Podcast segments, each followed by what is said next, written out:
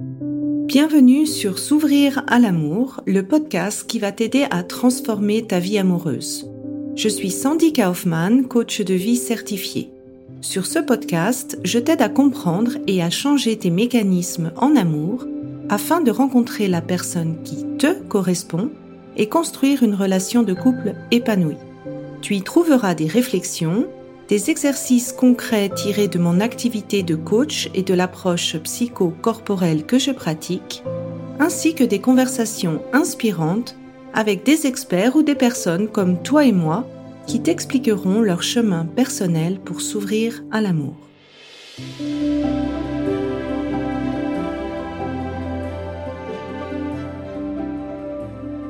Tu écoutes l'épisode 97 de S'ouvrir à l'amour. Pourquoi ce n'est pas toujours un problème de confiance en soi? Alors, si tu écoutes cet épisode au moment de la diffusion, c'est un épisode bonus. J'aime bien vous faire des petits cadeaux dans la fin de l'année parce que ben je sais que c'est pas toujours facile cette période de fin d'année quand on est célibataire. Et dans euh, cet épisode, j'avais envie de te partager mes réflexions sur pourquoi en fait, si tu n'arrives pas à avoir la vie amoureuse que tu souhaites, eh bien, ce n'est pas forcément un problème de confiance en soi. C'est un sujet que j'avais abordé dans le sommet de la confiance et je me suis dit que ça pouvait être quelque chose qui t'interpelle ou une question que tu t'es déjà posée. Ça peut être le cas si tu as l'impression d'être bien dans ta vie, d'avoir gagné une certaine confiance en soi, de t'aimer jusqu'à un certain stade et euh, d'avoir quand même cette impression que les scénarios en amour, ben, c'est toujours la même chose pour toi. Ou bien ça peut être l'extrême inverse, si tu as cette sensation en fait que t'as pas confiance en toi, c'est dur pour toi et tu te mets un petit peu cette condition où tu te dis ah bah il faut que j'ai pleinement confiance en moi, il faut que je m'aime totalement et à 100% pour arriver à être heureux, heureuse en amour. Et la, la réponse à ça, bah, c'est que c'est pas forcément lié et c'est ce que j'aimerais un peu mettre en lumière dans ce bonus euh, d'aujourd'hui. Alors je te souhaite une bonne écoute. Déjà, euh, la réflexion que moi j'ai eue à ce sujet, c'est que bah, quand j'ai commencé sur mon développement personnel, si tu as écouté l'épisode 1, bah, je faisais des crises de boulimie. Donc forcément, j'avais un manque de confiance, un manque d'estime, euh, j'avais du mal à m'aimer, etc. Et quand j'ai commencé à faire des progrès là-dessus, ça allait beaucoup mieux, je me sentais plus confiante, etc., etc eh bien, euh, je me suis dit, bah, ça va enfin marcher en amour. Cette partie-là, elle est réglée, et puis, ben, ça va résoudre mes difficultés amoureuses. Et en fait, euh, c'était pas le cas. Et ce que je trouvais rigolo, c'est que quand je manquais de confiance en moi, on me disait, ah bah, il faut que tu aies confiance en toi, que tu t'aimes pour que ça marche. Et puis quand j'avais plus confiance en moi, on me disait, ouh là là, attention, tu vas euh, effrayer les gens. Euh, tu effrayes les hommes parce que tu as trop confiance en toi. Alors du coup, je me sentais un peu bloquée entre ben voilà, soit j'ai pas assez et c'est à cause de ça, soit j'ai trop de confiance et je, les, je leur fais peur. Et en fait, la, la réponse, c'est que ça a vraiment euh, très peu à voir avec ça. C'est pas forcément corrélé. Et je vais lancer une petite présentation où je vais t'expliquer tout ça. Donc, si tu veux voir la présentation, faudra aller sur YouTube. Tu peux mettre un petit like et t'abonner aussi pour me faire un petit cadeau de fin d'année. Alors, pourquoi ce n'est pas un problème de confiance en soi? Déjà, ce que tu répètes en amour ou les personnes par qui tu es attiré ou pas, ce n'est pas directement lié à ta confiance en soi. C'est plus lié au modèle que tu connais. La première théorie, euh, je vais me répéter parce que je l'ai déjà expliqué dans l'épisode 29 sur pourquoi tu es attiré par certaines personnes et pas par d'autres.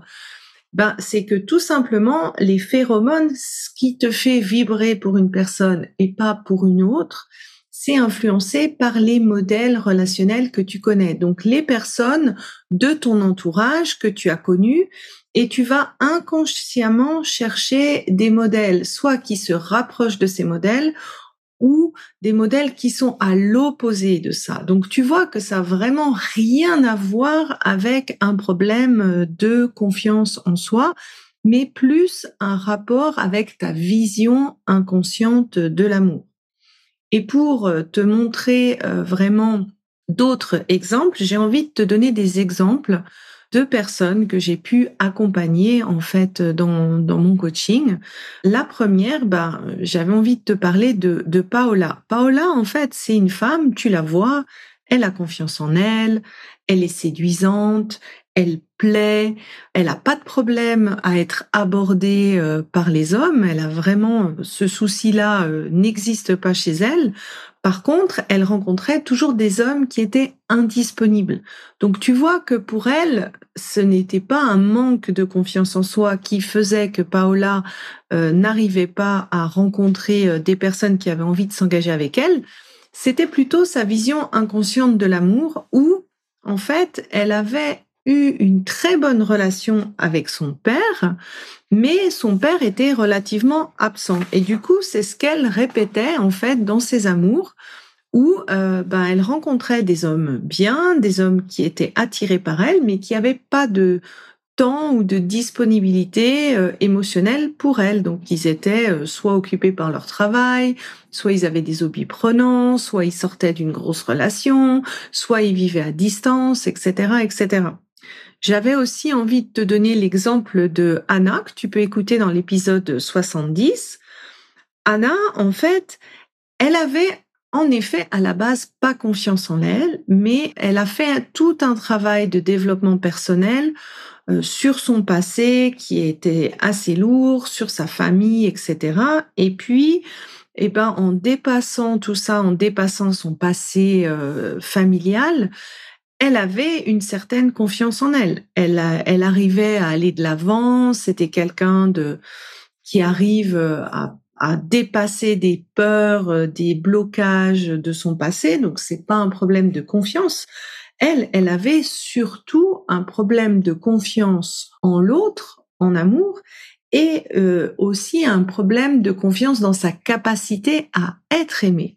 Donc tu vois que ce n'était ici à nouveau pas un problème de confiance, mais plus un problème de qu'est-ce que je me sens en droit d'avoir dans une relation et comment est-ce que je me sens en sécurité dans une relation.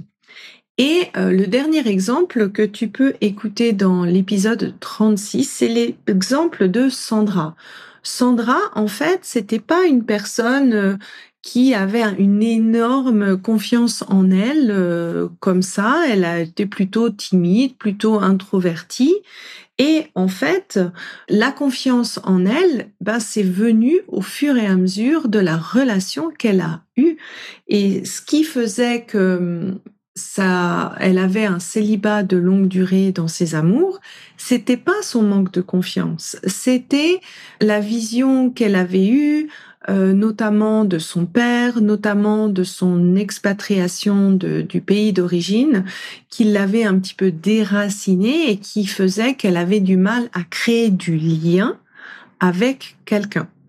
Et au travers de la relation qu'elle a créée suite à avoir fait le travail de fond avec moi, eh bien, elle a pris de plus en plus confiance. Donc, ces exemples-là, c'est vraiment pour t'expliquer que finalement, être malheureux en amour, ce n'est pas une question de confiance en soi et ce n'est surtout pas un hasard. C'est la réplique des modèles inconscients de ta vision inconsciente de l'amour. Et finalement, l'attachement, en fait, ta capacité à être en lien, je trouve que Gabor Maté euh, explique avec cette phrase parfaitement, en fait, que l'attachement, c'est un dilemme entre le besoin d'être aimé et le besoin d'être authentique. Attention, Gabor Maté, si tu le connais pas, c'est un docteur canadien qui a écrit un livre euh, qui est best-seller maintenant, qui s'appelle Quand le corps dit non, où il explique le lien entre notre corps, les maladies qu'il peut avoir et notre psyché. Et j'aime bien ce qu'il dit par le fait d'être authentique, parce que authentique, ça ne veut pas forcément dire avoir confiance. Il explique que dans notre système de survie, donc notre système nerveux en tant qu'être humain, La première et la condition indispensable pour arriver à survivre, c'est le besoin d'attachement, le besoin d'être aimé, d'être en communauté, de faire partie d'un groupe. Un enfant ne peut pas survenir à ses besoins tout seul. On est câblé pour l'attachement et on a besoin de ce câblage pour arriver à perdurer dans la vie. C'est vraiment un euh, besoin essentiel à notre survie. Et ce besoin, en fait, il est tellement essentiel à notre survie que pour arriver à maintenir le lien d'être aimé, on est prêt à accepter de perdre une certaine liberté d'être soi, une certaine liberté d'être totalement authentique. Et être authentique, ça comprend la confiance en soi, mais ça comprend aussi le fait d'être connecté à soi, de se ressentir, et ça comprend aussi ce droit d'être dans sa partie d'ombre, dans sa partie plus vulnérable de soi. Donc pas forcément le côté confiance, soleil, mais plutôt le côté ombre, le côté plus vulnérable, le côté plus fragile de soi. Et pour maintenir vraiment ce lien, eh bien, on va être capable de renoncer à certaines parties de son authenticité. Donc oui, il peut y avoir ce cas euh, de euh, je ne me pas en avant, je ne me valorise pas, je n'ose pas briller par peur de ne pas être aimé. Donc ça, ça serait la partie qui correspond à un lien direct avec la confiance en soi ou pas. Mais il y a d'autres parties qu'on peut mettre en dessous, qu'on peut oublier pour être aimé. Donc dans le besoin authentique, par exemple, c'est si je n'entends pas mes voix intérieures, mon intuition, si je ne me ressens pas, si je mets un couvercle sur les émotions que je ressens, eh bien, je suis euh, d'un seul coup beaucoup plus malléable pour être aimé. Je ne mets pas de conditions à l'autre pour être aimé parce que je m'oublie automatiquement moi-même, parce que je me déconnecte automatiquement dans mes besoins. Au niveau du système nerveux, ben c'est souvent quand on est en déconnexion de son corps, de ses ressentis, de ses émotions. Et puis, l'autre partie, en fait, c'est cette capacité à exprimer ce que notre relation à l'autre ou la conséquence de la relation à l'autre crée en nous les émotions que ça crée, la vulnérabilité que ça crée, les doutes que ça crée, partager aussi ben la partie de soi qu'on n'aime pas trop montrer euh, quand on note ça sur son CV ou sur son euh, Instagram, mais plus cette partie euh, ben voilà, je doute de moi sur ce sujet, ça peut être son poids, ça peut être sur sa capacité à être sensuelle, sur sa capacité à être un bon coup au lit, enfin des choses comme ça. Et tout ça en fait, plus on va penser qu'il faut renoncer à certaines parties de nous pour être aimé, plus en fait on va se nier dans ce besoin d'être authentique. Et j'ai essayé de modéliser ça euh, pour moi ce que j'appelle en fait euh, un dilemme relationnel. On va se retrouver finalement dans trois cas de figure. Donc si on regarde d'un côté ce besoin d'être aimé et de l'autre côté ce besoin d'être soi, si le besoin d'être soi l'emporte sur le besoin d'être aimé, eh bien, on va avoir euh, un modèle d'hyper-indépendance. C'est-à-dire que pour arriver à être authentique vis-à-vis de soi, on va ne plus interagir avec les autres, on va accepter de ne plus dépendre des autres et de vraiment aller euh, combler tous nos besoins nous-mêmes, quitte à ne pas être en relation. Si je prends l'extrême opposé, pour quelqu'un euh, dont le besoin d'être aimé est vraiment important, eh bien dans ce cas-là, la personne pour pouvoir être aimée va être prête ou ok de renoncer à être soi et on tombe vraiment dans l'opposé inverse qui est la suradaptation, qui est euh, une des formes de suradaptation, bah, c'est la dépendance affective, où finalement on se moule aux besoins de l'autre, on se moule à ce que l'autre veut en oubliant d'être soi.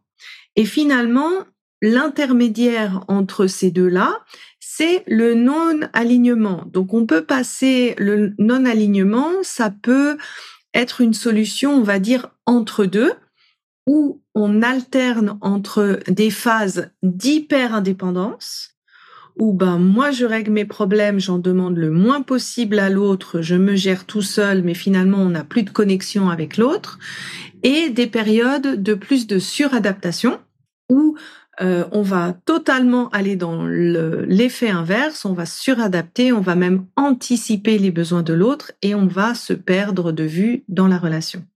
Le non-alignement, ça peut être aussi selon les domaines. C'est-à-dire que dans un domaine de la relation, ben, on va arriver à être aligné, puis dans un autre domaine, on va plutôt être dans la suradaptation. Finalement, le non-alignement, c'est quelque chose qui est entre les deux. Et là, à nouveau, tu peux comprendre que finalement, ce n'est pas euh, ces, trois versions du dilemme relationnel, eh bien, ça n'a pas forcément euh, un lien direct avec ta confiance en soi j'ai vu beaucoup de cas de figure de personnes qui se suradaptent, qui sont dans la dépendance affective.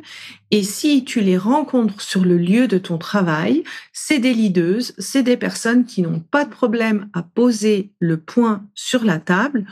Pourquoi? Parce que dans leur vision inconsciente de l'amour, en fait, elles ont appris que pour être aimées, il faut se suradapter. Alors que ça, elles n'ont pas eu besoin de le répéter dans le cadre professionnel parce que dans le cadre professionnel, le besoin d'être aimé est peut-être moins fort, c'est plus le besoin d'être reconnu, le besoin d'être valorisé, le besoin d'être, euh, de se montrer expert dans son domaine. Donc j'espère que ça, ça, ça t'aide. Et finalement, en fait, ce dilemme relationnel, ce que Gabor Maté a euh, relevé dans sa citation, eh bien, euh, ça revient en fait à définir les quatre modèles d'attachement que John Bowlby et Marie Ainsworth ont développés, qui expliquent en fait les différentes cas de figure entre comment je me sens en sécurité d'être moi et comment j'estime pouvoir être aimé. Euh, ces quatre modèles d'attachement, je t'en parle un petit peu plus en détail dans l'épisode 89 de s'ouvrir à l'amour. Donc si tu veux vraiment avoir une vue euh, détaillée là-dessus, je vais tu peux écouter cet épisode. Je vais essayer ici de te faire en fait euh, un résumé, mais en gros, l'attachement sécurisé, c'est quand tu penses en gros que tu peux être toi de manière authentique dans toute ta force mais aussi dans toute ta fragilité et que tu as toujours cette capacité à être aimé et que tu as cette confiance d'être aimé. C'est-à-dire que ce besoin d'être aimé, tu ne doutes pas que tu vas l'avoir, ce besoin d'être aimé. Le deuxième modèle d'attachement, qui est le modèle anxieux ambivalent, c'est où tu as cette sensation justement que tu ne peux pas être totalement toi pour être aimé, qu'il y a des conditions un peu sous-jacente ou implicite de renonciation de toi pour être aimé, cette sensation de marcher sur des œufs vraiment en relation, et que ta capacité d'être aimé dans la relation, ça dépend justement du sacrifice que tu fais sur toi-même. Donc c'est un amour en fait très conditionnel, très dépendant de, du sacrifice que tu y apportes. L'attachement évitant, c'est quand la personne pense que de toute façon, elle n'est pas digne d'être aimée, pense que de toute façon, même si elle rentre en relation, eh bien, il y aura une négligence émotionnelle. Et donc, conclusion de ça, c'est l'hyper-indépendance. C'est je vais vraiment, en fait, m'occuper de moi moi-même et j'évite de rentrer en connexion avec les autres à cause de ce potentiel danger. Donc là, on se retrouve vraiment dans l'exemple, le tout premier exemple que je vous ai donné tout à l'heure. Et finalement, l'attachement désorganisé, c'est un attachement qui alterne entre l'attachement anxieux ambivalent, c'est-à-dire ben il y a des conditions, je dois renoncer à être moi-même pour être aimé, donc du coup ben je me suradapte. Et l'attachement évitant où ben voilà, ben maintenant j'en ai marre de souffrir, je vais être euh, subvenir avec mes besoins, je demande rien à personne et puis cette alternance entre ces deux extrêmes. Souvent, l'attachement désorganisé, c'est ce que moi j'appelle l'attachement drame, dramatique, qui a beaucoup de hauts, de bas, parce que c'est une permanente contradiction ou non-alignement avec soi-même. Si tu veux en apprendre plus sur le non-alignement, tu peux écouter l'épisode 5 de S'ouvrir à l'amour, où je t'explique pourquoi ce que tu n'obtiens pas ce que tu veux en amour, eh ben c'est un problème d'alignement par défaut. Et là, la dernière chose que j'aimerais te donner comme euh, message pour la fin de l'année, c'est que cette notion-là, qu'est-ce que je peux être, comment j'ai le droit d'être authentique et comment j'ai le, droit d'être aimé, cette notion par défaut, elle n'est pas enregistrée dans ta tête. Elle est enregistrée dans ton corps. Parce que ce besoin d'être authentique, de connaître tes limites, de ressentir ce qui se passe à l'intérieur de toi, tout comme le besoin d'être aimé, d'être en connexion, d'être en relation, ce sont deux besoins de survie fondamentaux pour toi. Et c'est pour ça que ton système de survie, ton système nerveux autonome, en fonction des expériences passées que tu as eues, va te faire enregistrer qu'est-ce que tu te sens en droit d'être et qu'est-ce que tu peux demander en termes d'amour de la part de l'extérieur. Et à chaque fois que tu as des expériences qui travaillent sur soit ce besoin d'être soi ou ce besoin d'être aimé, eh bien, le premier filtre, en fait, que tu vas voir, c'est ton système nerveux autonome qui va aller chercher dans sa base de données du passé et qui va se dire, ah ah, dans ce cas de figure, hmm, j'ai vécu une situation similaire. Non, tu peux pas être authentique. Non, non. Là, tu vas perdre l'amour si tu fais ça. Et cette information, elle va arriver ensuite au cerveau de manière qualifiée. Ça va arriver de manière qualifié au cerveau, c'est-à-dire attention, situation stress de danger, c'est insécure, il faut réagir. Comment j'ai réagi il y a 20 ans, 30 ans, quand j'ai enregistré cette première, cet automatisme de réaction? Et là, c'est là où il y a une couche supplémentaire.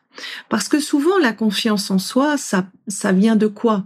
Ça vient de notre capacité à dire, bah, j'ai peur, mais j'y vais. Mais cette confiance en soi, elle peut être possible quand tu ne te sens pas en survie. Si ton système de survie est activé, si tu te sens vraiment en danger, c'est difficile d'avoir cette confiance en soi. Et c'est pour ça, en fait, si je reviens au modèle d'attachement, eh bien, ces modèles d'attachement, ils reflètent vraiment l'état de ton système nerveux autonome par défaut, celui que tu as hérité de tes expériences passées, hérité de ta famille, l'état nerveux de tes parents t'est transmis euh, à la naissance parce, parce que tu es imprégné, parce que tu peux te réguler par l'intermédiaire de tes parents. Et en gros, ces modèles d'attachement, en fait, ils sont pas dans ta tête, mais ils sont vraiment dans ton système nerveux autonome. Donc quelqu'un qui a un modèle d'attachement sécurisé, il a l'état vagal ventral par défaut, et donc ça va être automatiquement beaucoup plus facile de se sentir en confiance, de relationner, parce que physiologiquement, tu es dans un état où tu peux vraiment relationner. Quelqu'un qui a le modèle d'attachement anxieux ambivalent, eh ben, il a comme système nerveux autonome par défaut l'état sympathique dans cet état physiologique, c'est vraiment dur de relationner. Tu es automatiquement en termes de méfiance, tu es automatiquement un petit peu plus alerte sur ce que tu peux faire ou pas faire, tu marches sur des œufs, je te le rappelle, et tu vas assez vite monter au combat ou fuir. Quelqu'un qui a le modèle d'attachement évitant, il va avoir comme état par défaut l'état vagal dorsal. Donc c'est physiologiquement, si tu veux, le troisième étage en termes d'alerte danger où tu penses que c'est la fin des haricots, que tu vas mourir. Et donc du coup, euh, l'environnement, tu ne le vois plus. Tu es prêt à mourir. Et le dernier, le désorganisé, c'est souvent une alternance entre le sympathique et le dorsal par défaut en fonction de tes expériences passées. Donc tu vois que finalement, si tu es malheureux ou heureux en amour, ça a très peu un rapport avec ta confiance en soi, mais beaucoup plus à physiologiquement quel est ton état de ton système nerveux par défaut qui lui va déterminer la capacité que tu as d'être soi, d'être authentique dans ta force comme dans ta fragilité et ce que tu penses être en droit de recevoir ou d'être aimé en amour. Et donc la solution, eh bien, c'est pas d'avoir plus confiance en soi. La solution, c'est d'enlever ce dilemme entre je peux être aimé et je peux être moi. Et de travailler sur tes modèles d'attachement par le corps en recréant de la sécurité à ces deux endroits. Et comment tu peux faire ça? Eh bien, pour moi, en fait, ça prend trois étapes. D'abord, de comprendre dans ton passé qu'est-ce qui a fait que tu as enregistré peut-être des modèles qui te desservent. Qu'est-ce qui a fait dans ton passé que tu as enregistré que ben, pour être aimé, il fallait se sacrifier? Il y a une raison logique. Si ton système de survie a enregistré ça à l'époque, c'est que c'était la meilleure solution de survie. Donc de comprendre d'où ça vient, de changer ça et pour désactiver des mécanismes de protection par défaut qui n'ont plus lieu d'être. Ensuite, de passer par le corps pour déprogrammer ces, ces modèles, ces schémas de réaction. Et ensuite, petit à petit, retravailler, réapprendre des ressources qui t'ont manqué pour développer ta croyance que tu peux être toi et tu peux être en relation. Donc ça peut passer pour euh, le besoin d'être soi. Ben si tu avais un problème de connaître tes limites, de connaître tes besoins, de connaître ce que tu veux, ça va passer par recréer de la connexion envers toi, de la connaissance envers toi. Si c'était une difficulté à oser te montrer vulnérable, à être toi dans ta partie plus fragile, eh ben, ça va passer par apprendre à avoir une certaine vulnérabilité en relation. Mais pour y arriver, apprendre à te créer aussi une certaine sécurité en relation. Si c'est la partie confiance en soi, oser briller, là oui, il va y avoir une partie sur la confiance en soi à travailler. Mais tu vois que finalement, c'est pas l'étape principale, c'est pas la plus grande chose. Et pour tout ce qui est de qu'est-ce que tu peux mériter en amour, qu'est-ce que quelles sont les conditions pour être aimé, eh bien ça, ça va se guérir au travers des relations. Et là, encore une fois, tu n'as pas besoin d'avoir une confiance en soi, tu as besoin de travailler au travers de la relation. Donc j'espère en fait que ce petit bonus de fin d'année t'en aura appris un petit peu plus sur le lien ou le non-lien de la confiance en soi avec être heureux ou malheureux en amour et si bien sûr tu te sens prête à dépasser ça, à dépasser euh, ce qui te bloque dans le lien, ce qui te bloque dans les relations amoureuses, eh bien, je t'invite à rejoindre mon programme S'ouvrir à l'amour qui commence le 8 janvier. Je te souhaite de bonnes fêtes de fin d'année et une bonne année 2024. Si tu apprécies ce podcast, la meilleure façon de m'encourager est de me laisser une revue 5 étoiles sur Apple Podcast ou de transmettre cet épisode à une personne de ton entourage qui en a besoin. Et enfin, si tu es prête à t'ouvrir à l'amour et à transformer ta vie amoureuse, je t'invite à rejoindre mon programme de coaching S'ouvrir à l'amour. Tous les détails se trouvent sur mon site sandykaufman.ch. Et n'oublie pas, il n'y a que tes peurs qui te séparent de l'amour.